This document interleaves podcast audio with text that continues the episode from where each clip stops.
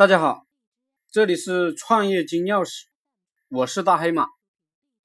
今天我分享的是“无有规矩不成方圆”。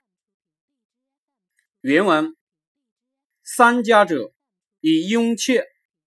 子曰：“相为毕恭，天子穆穆，须取于三家之堂。”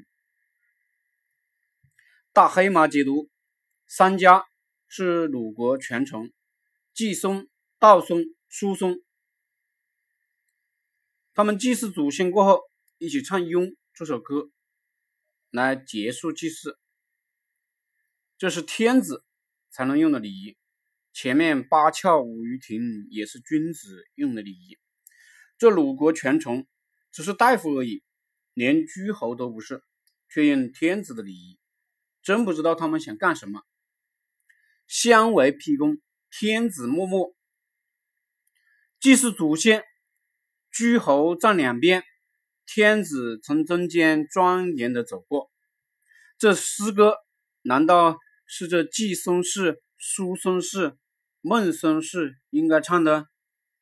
难道是这三家权臣应该用来祭祀祖先用的礼仪？天子在哪里呢？诸侯又在哪里呢？这里只有大夫，连诸侯都没有，更别说天子了。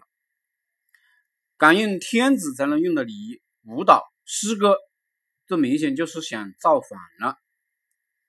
司马昭之心，路人皆知。一个人要摆正自己的位置，是什么地位，就用什么礼仪。如果你用了你上级的礼仪，你把你上级放到什么地方呢？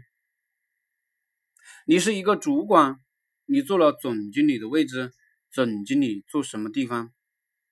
你是总经理，你把老板的位置坐了，老板坐什么地方？